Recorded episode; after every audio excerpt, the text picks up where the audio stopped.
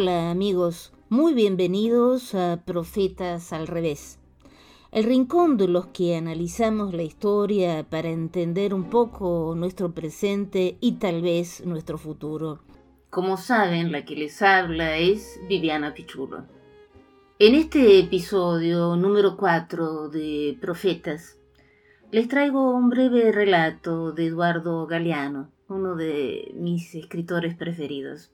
Nacido en Montevideo en 1940 y muerto en el 2015 en la misma ciudad.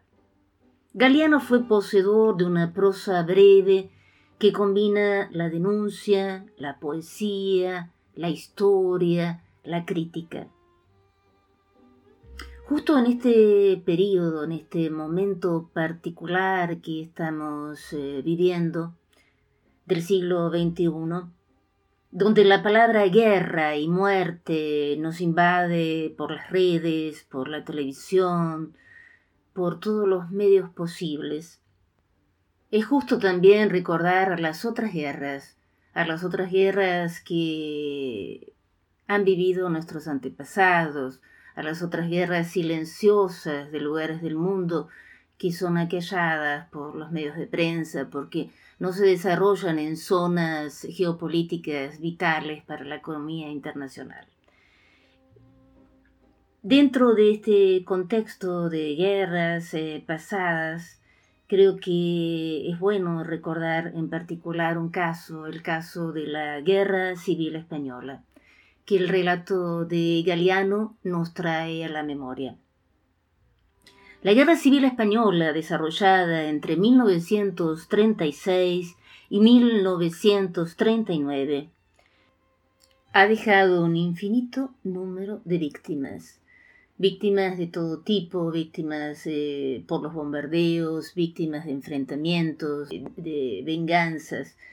Y aún los delitos cometidos por los vencedores liderados por Francisco Franco, que murió en 1975, nunca fueron investigados o enjuiciados, a pesar de haber eh, provocado un enorme genocidio para exterminar a los opositores. Se calcula que en la Guerra Civil Española murieron más de medio millón de personas, medio millón de personas que se mataron entre hermanos de un mismo pueblo. En una de las últimas películas de Almodóvar, Madres Paralelas, el personaje de Janis, interpretado por eh, Penélope Cruz, nos recuerda que en España aún hoy hay más de 100.000 desaparecidos, una cifra impresionante, víctimas del franquismo que esperan justicia enterrados en fosas comunes. En este relato de hoy, el genial escritor uruguayo nos entrega una historia que probablemente pudo haber escuchado en su exilio en Barcelona, donde vivió eh, durante 10 años, luego de haberse, haberse exiliado de Uruguay por la dictadura de 1973, venir a la Argentina, trabajar en Buenos Aires y también eh, haberse debido eh, exiliar por la dictadura argentina de 1976. Eh, creo que es importante escuchar el relato de Galeano para eh, recordarnos que la memoria histórica tiene que estar siempre alimentada y siempre viva en nosotros. Por este motivo dejo de hablar y le presto mi voz a Eduardo Galeano del libro de los abrazos de Eduardo Galeano.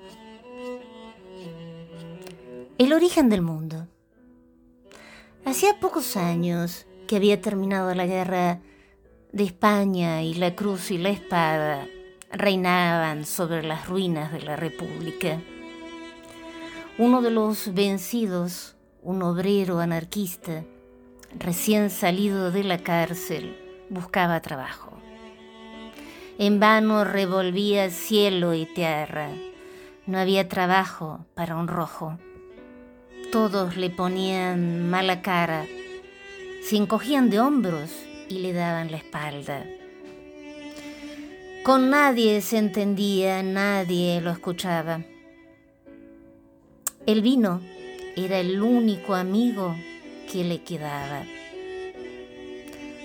Por las noches, ante los platos vacíos, soportaba sin decir nada los reproches de su esposa Beata, mujer de misa diaria, mientras el hijo, un niño pequeño, le recitaba el catecismo. Mucho tiempo después, Joseph Verdura, el hijo de aquel obrero maldito, me lo contó en Barcelona, cuando yo llegué al exilio. Me lo contó. Él era un niño desesperado que quería salvar a su padre de la condenación eterna. Y él muy ateo, el muy tosudo, no entendía razones. Pero papá, le dijo Joseph llorando, si Dios no existe, ¿quién hizo el mundo? Tonto, le dijo el obrero, cabizbajo, casi en secreto, tonto. Al mundo lo hicimos nosotros, los albañiles.